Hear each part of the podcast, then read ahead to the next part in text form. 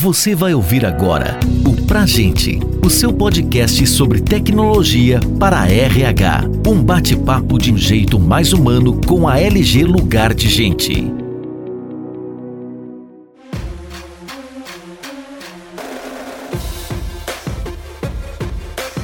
Estamos começando agora mais um episódio do podcast Pra Gente. No episódio de hoje, vamos falar sobre obrigações trabalhistas em 2021, cinco assuntos na pauta do RH. Sou o Marcelo Porto, vice-presidente na LG Lugar de Gente, e hoje estamos aqui com duas ilustres convidadas, a Sátila Silva, que é especialista em gerenciamento de projetos e gerente de planejamento na LG Lugar de Gente. Fale um pouco mais, Sátila, para gente. Olá, pessoal, tudo bem? Sou Sátila Silva, conforme o Marcelo falou, sou gerente de planejamento na LG, já trabalho na LG há 15 anos e sou responsável pela definição da evolução dos produtos da suíte Gente da LG. Estamos aqui também com a Luciana Gouveia, que é especialista em Direito do Trabalho e sócia da área trabalhista da Melo Campos Advogados. Luciana. Olá, Marcelo, Sátila, obrigada pelo convite, obrigada por estar aqui com vocês hoje. Eu sou advogada trabalhista, né? especializada, eu atuo nessa área há mais de 20 anos, né? Sócia responsável aqui pela condução da área trabalhista do escritório Melo Campos. Obrigado às duas por estar aqui conosco.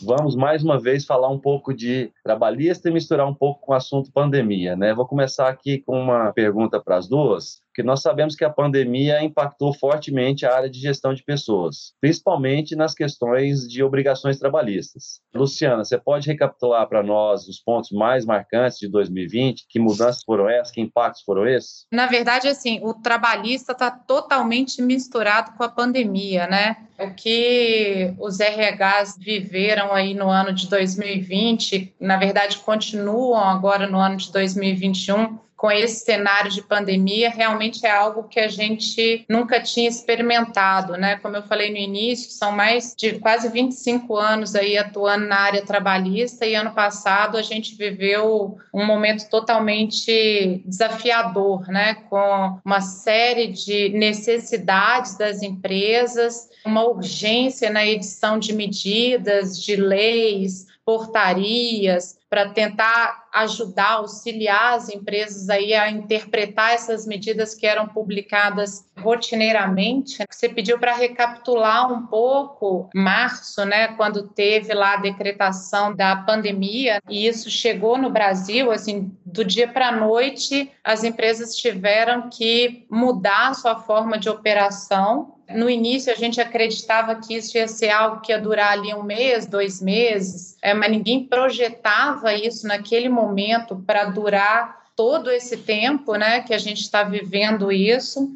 Tinham dezenas, centenas de dúvidas, o pessoal tendo que colocar todo mundo em casa para as empresas que podiam continuar com a operação em casa, as empresas que tinham que continuar com a operação local também sem saber como conduzir aquilo dentro das suas unidades. A gente ainda tinha aquelas empresas que, na verdade, tinham que parar totalmente né, as atividades dela. Foram dias de muita ansiedade, e quando a gente vê assim, a primeira MP que saiu, a 927, foi logo no dia 22 de março, mas parece que demorou uma eternidade para ela sair, porque as empresas precisavam decidir o que fazer e a gente não tinha legislação que não estava preparada para esse momento. Né? Então, quando veio a 927, com aquela possibilidade de antecipar férias, sem o prazo de 30 dias, né, só com as 48 horas, foi uma medida extremamente usada, você poder conceder férias para quem não tinha período aquisitivo. Então, assim, da 927, as medidas mais usadas realmente flexibilizaram a concessão de férias. Teve também a previsão em relação ao home office, né? que foi a alternativa principal para todas as empresas que podiam trabalhar nesse regime, né? E a 27 trouxe uma tranquilidade maior com algumas previsões específicas para o momento, também uma série de outras questões aí que são rotina dentro do RH, o acompanhamento de saúde e segurança, a possibilidade de suspender a realização dos exames, prorrogações de convenções coletivas. Então, assim, foi uma medida super importante, né, e que veio rápido, embora às vezes a gente ache que ela demorou para sair, mas conhecendo todo um trâmite de edição, de publicação, enfim, foi até uma medida bem rápida, mas foi muito usada. Mas, infelizmente, como se fosse pouca coisa já para as empresas tratarem, no meio da utilização de várias medidas lá previstas, em julho caducou a MP 927, então aí foi um novo momento de readequação. Oh, agora nós não temos mais MP 927, como que eu faço? Eu preciso editar contrato de home office, eu preciso formalizar isso, eu tenho que voltar a acompanhar meu PCMSO, fazer todos os exames ocupacionais no prazo. Aí foi um novo momento mesmo para as empresas, porque a gente ainda estava no meio da pandemia e não tinha mais aquela flexibilidade que a medida provisória trouxe. Antes disso também, né, antes de julho, mas depois da 927, um outro momento muito importante foi lá do dia 1 de abril, quando saiu a 936, a medida provisória 936, que viabilizou as empresas a poderem suspender contratos de trabalho, reduzir jornada de trabalho com redução de salário, dentro de algumas faixas e de algumas regras, inclusive sem a participação do sindicato. Então, assim, as empresas que não tinham essa possibilidade de transferir a operação delas para o modo remoto, empresas que estavam paradas, o comércio em geral, né? Essa medida foi muito importante para a manutenção dos empregos e foi muito adotada. Só que a gente tinha lá na 936 um prazo de 90 dias, né, máximo para utilizar essas possibilidades de redução e de suspensão de contratos. Então também passaram 30 dias, passaram 60 dias, quando a gente já estava chegando ali perto dos 90 dias, já tinha uma ansiedade grande, ah, vai caducar, o Congresso vai votar, e aí, quando foi em julho, já muito próximo ali da, da data final, a gente teve então a votação e a conversão da MP na Lei 14.020, né, que foi a, lei aí que tratou do Programa Emergencial de Manutenção do Emprego e Renda, né, que era a origem na 936. Assim que a lei foi votada, com algumas adequações, algumas diferenças, mas nada tão impactante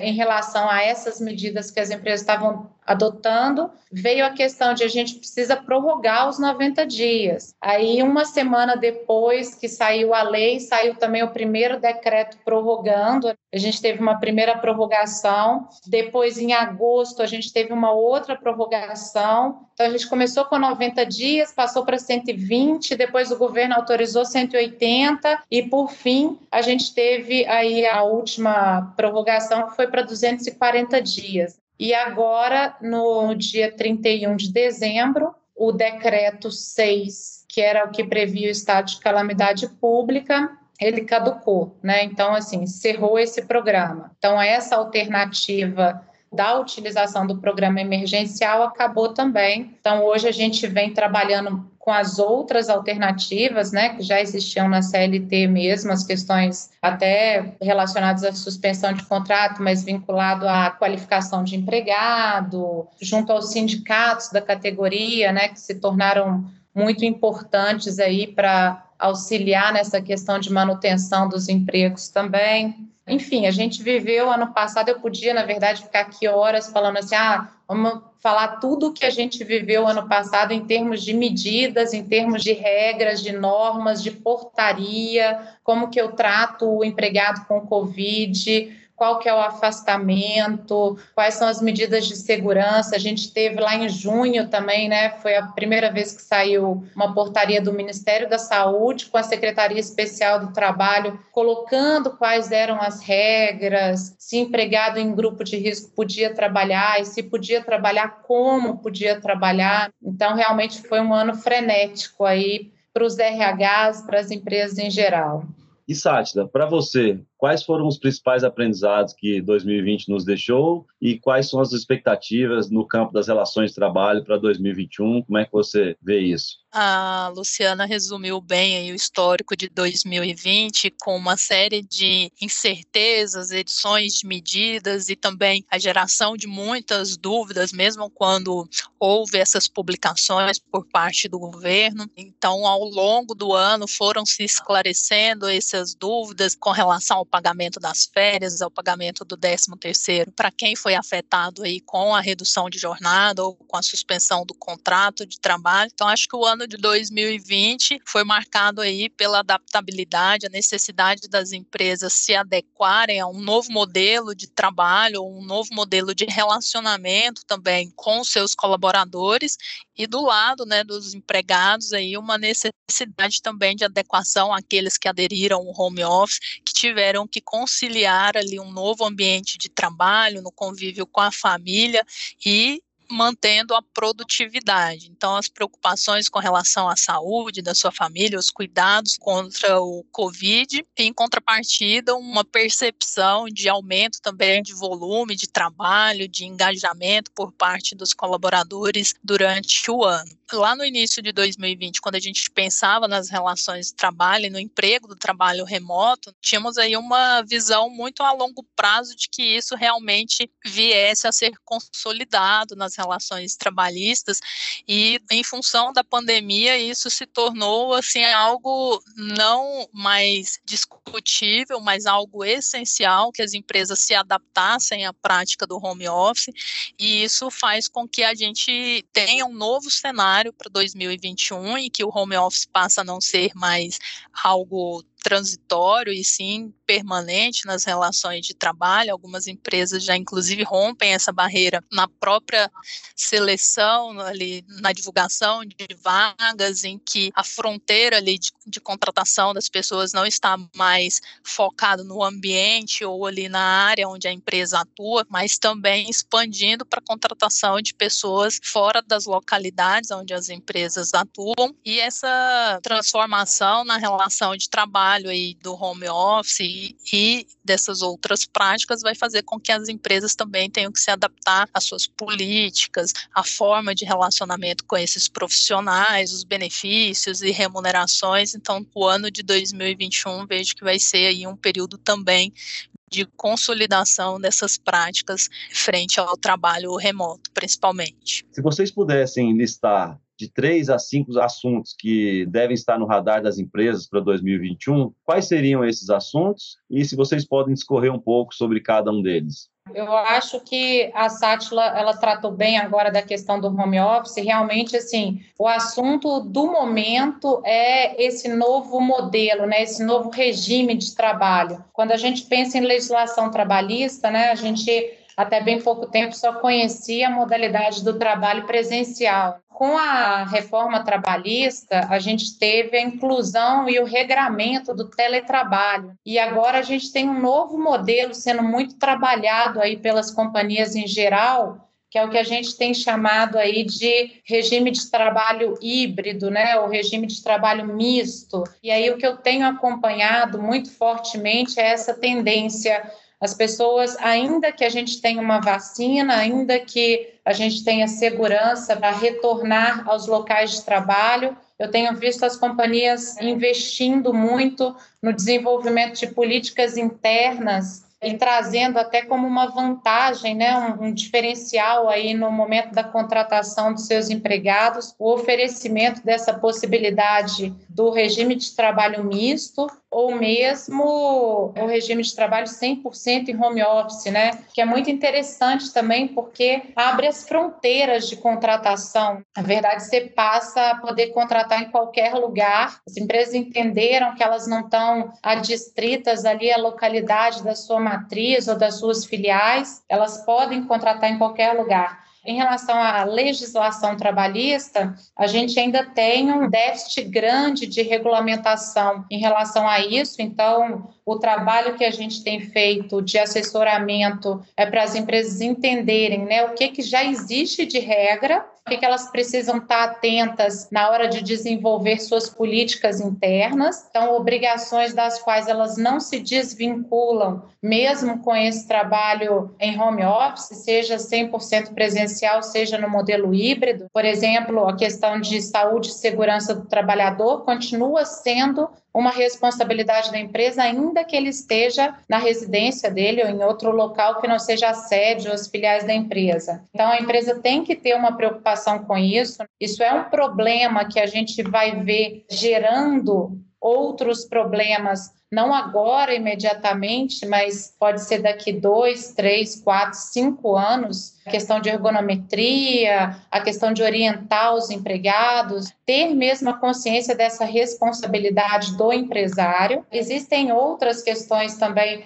ah, se a empresa controla ou não controla o ponto da pessoa que está fora. A lei trabalhista ela fala ah, quem trabalha em regime de teletrabalho pode ser dispensado de controle de ponto. Mas enfim, hoje existem várias ferramentas aí que viabilizam esse controle de ponto fora do estabelecimento, né, que talvez sejam alternativas mais seguras. Os empregados que estão sujeitos a regime misto, né, alternando ali empresa e residência, eles não têm essa possibilidade de serem dispensados do controle de ponto, então as empresas precisam se adequar a isso. Então, o primeiro ponto aí é ficar bastante atento mesmo, um trabalho intenso na formulação dessas políticas que venham como benefício né, para o empregado também, como uma vantagem competitiva na contratação, mas que tenham segurança jurídica. Esse eu acho que é o grande ponto. A gente tem no Congresso, inclusive, já dezenas de projetos de lei em relação a isso.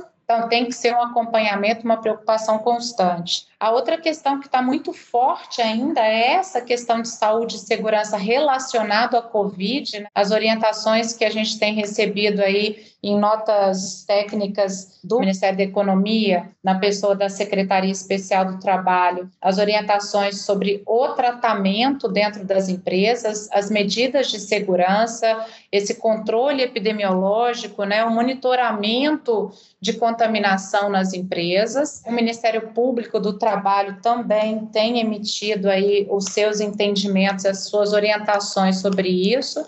Isso tem gerado muita controvérsia, porque a gente tem casos de empresas que a medicina lendo uma orientação do Ministério Público, entendeu que ela está obrigada a emitir CAT para qualquer empregado que apresente diagnóstico de Covid, né? Assim, é uma questão bem controversa e que não é exatamente assim, né? A gente não tem essa obrigação de emissão de CAT. Então, esse é um assunto também que vai estar tá muito em pauta e que vai ser objeto de muita discussão. E as empresas precisam realmente adequar os seus programas de saúde, mas elas têm que ter cuidado com esse tipo de orientação, né? Ah, emite CAT para todo mundo que tem Covid. Não, não existe isso, né? Pelo menos não em negócios que não estão relacionados com hospital, com laboratório, em que a pessoa está tendo contato constante com a gente. E um outro ponto também que eu acho que é o ano definitivo para ele né, é em relação ao contrato intermitente de trabalho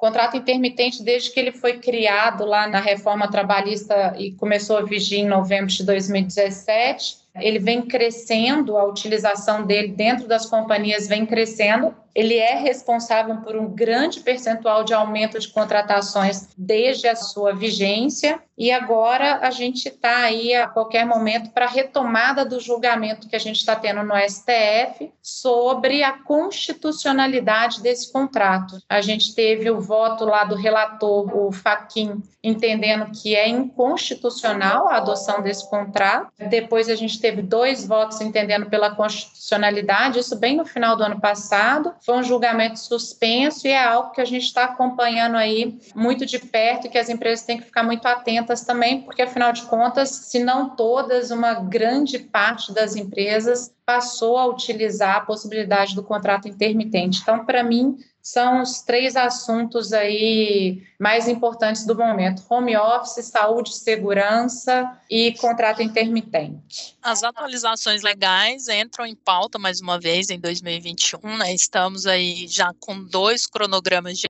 atualização do próprio e-social, que tende a ser o principal meio de comunicação de informações das empresas com os entes governamentais. Então, o governo já se antecipou na divulgação de dois cronogramas de atualização, um agora tendo início no primeiro semestre, com a versão 1.0 do novo layout do e-social e outro para o segundo semestre. Temos também aí a entrada da prestação de informações relacionadas à parte de segurança e saúde do colaborador, que vai fazer e expor melhor essas informações ao governo, que é um dos temas aí que a Luciana também colocou. Temos o FGTS Digital, que é um projeto do governo para substituição da atual CFIP ou GFIP, que visa o recolhimento do FGTS a partir da obtenção das informações que já são transmitidas por meio do e-social. Desde o ano passado também temos aí várias consultas públicas do governo com relação à parte de reformulação das NRs, que são as normas que regulamentam a parte de saúde e segurança ocupacional. Já tem previsto aí também para o semestre a implantação do GRO, que é o gerenciamento de riscos ocupacionais,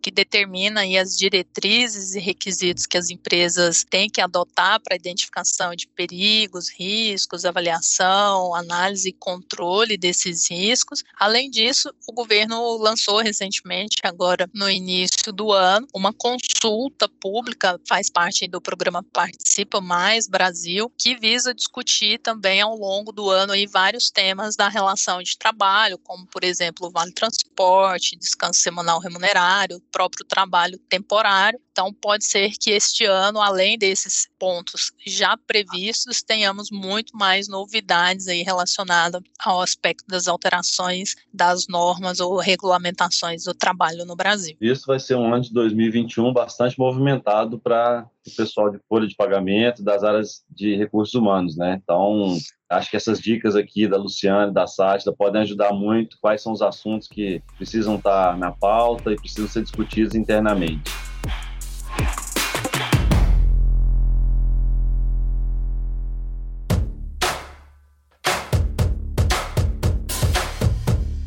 Para finalizar, a Luciana colocou dos, dos desafios do ponto, que algumas empresas vão querer trabalho misto. Como que vocês veem que as soluções digitais podem ajudar em todos esses desafios que vocês colocaram, seja na questão de ponto, saúde e segurança e nesses outros aspectos? Como você acha que a tecnologia ou a implementação de ferramentas pode auxiliar as empresas nesse desafio? Marcelo, de uma forma geral, assim, a tecnologia já era algo muito importante, muito relevante, né, dentro das empresas. E eu acho que a pandemia veio para confirmar e para demonstrar que, além de importante, é urgente, né?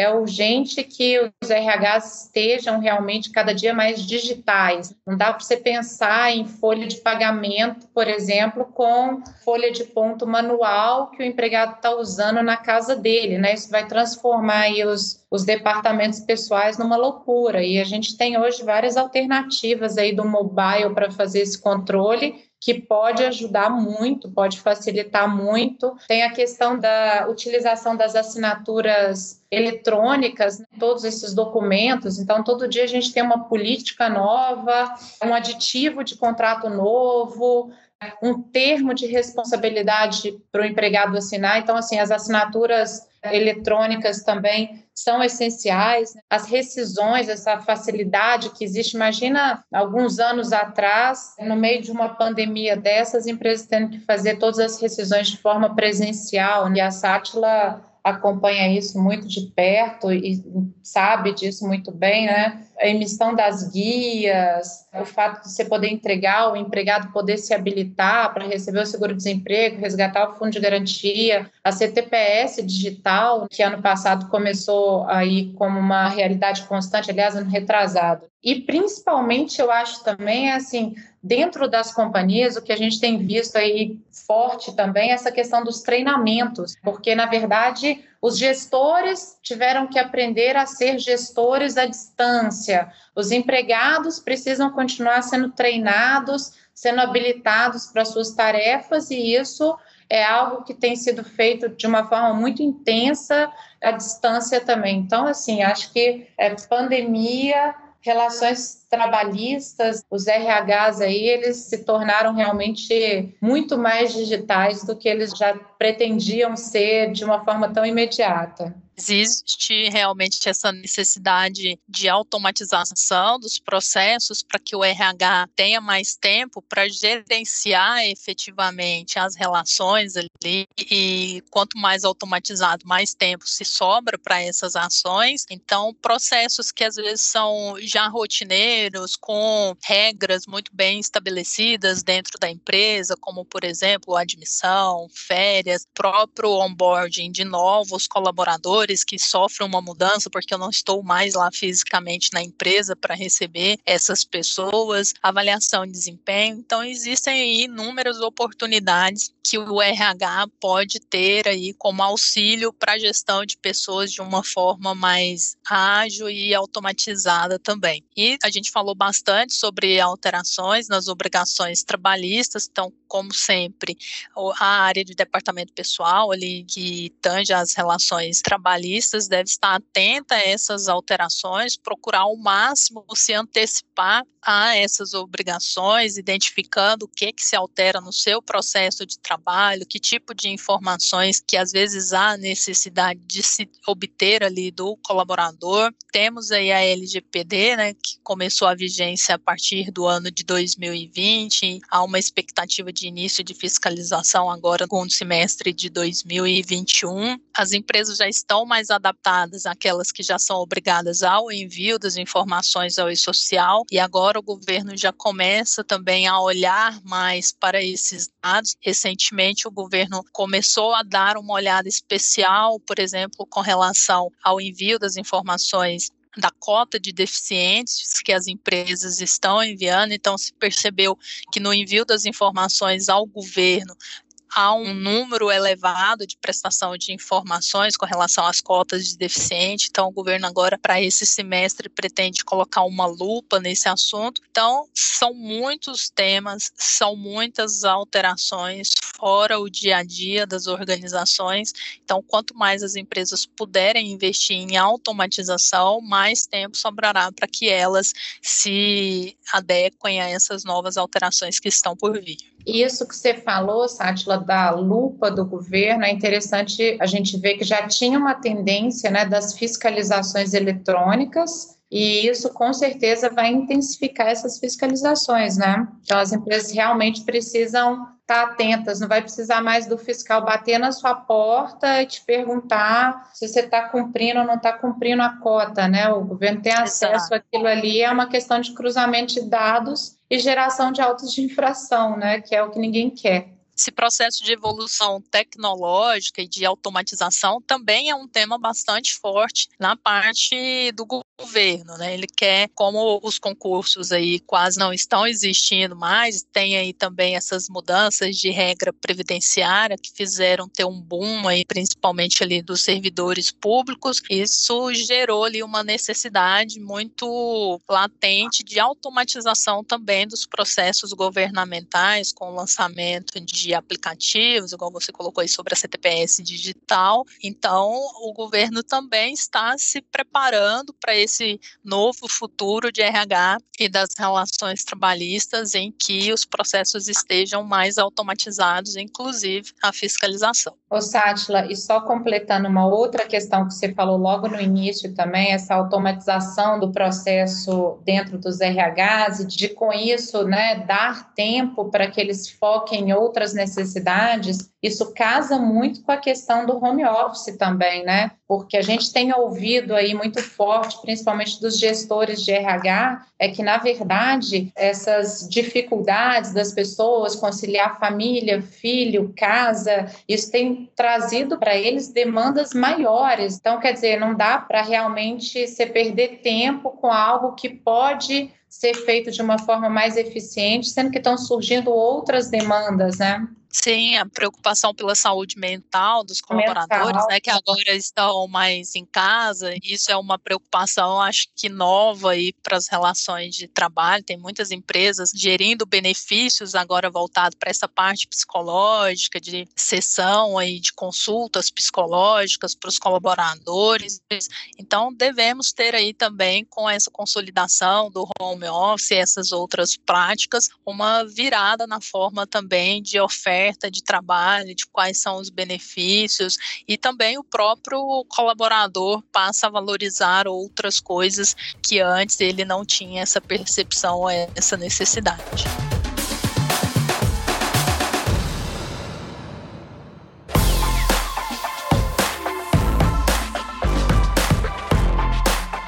Luciana, Sátila, muito obrigado vocês duas aí pela participação conosco. Foi muito enriquecedor, enriquecedor todas essas dicas aí. Marcelo, eu que gostaria de agradecer o convite a você, a LG, para a gente estar junto aqui novamente. Foi um prazer. É sempre bom ouvir a Sátila também. Estamos aí à disposição, vamos juntos aí para esse 2021 cheio de promessas e desafios. Obrigada a você, Luciana, por sempre compartilhar aí o seu conhecimento, a sua visão como vocês atendem várias empresas, tem uma visão muito ampla do que está acontecendo, de quais são os impactos também que esses normativos trazem e as preocupações que eles geram nas organizações. E espero que a gente possa ter outras oportunidades de compartilhar o nosso conhecimento. Queria agradecer também a nossa audiência aí do nosso podcast. Nós temos outros conteúdos para vocês terem acesso a esses conteúdos. Basta acessar lg.com.br/blog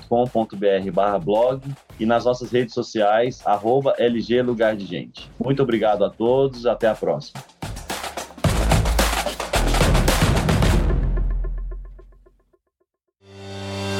Você ouviu o Pra Gente, o seu podcast sobre tecnologia para RH. Saiba mais sobre a LG Lugar de Gente e confira outros conteúdos como esse em lg.com.br.